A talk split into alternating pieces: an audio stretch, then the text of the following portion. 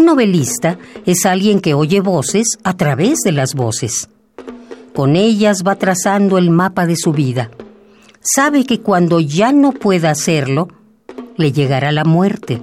No la definitiva, sino la muerte en vida, la hibernación, la parálisis, lo que es infinitamente peor.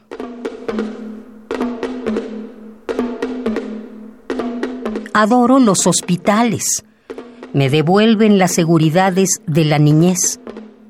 Todos los alimentos están junto a la cama a la hora precisa. Basta con oprimir un timbre para que se presente una enfermera, a veces hasta un médico. Me dan una pastilla y el dolor desaparece.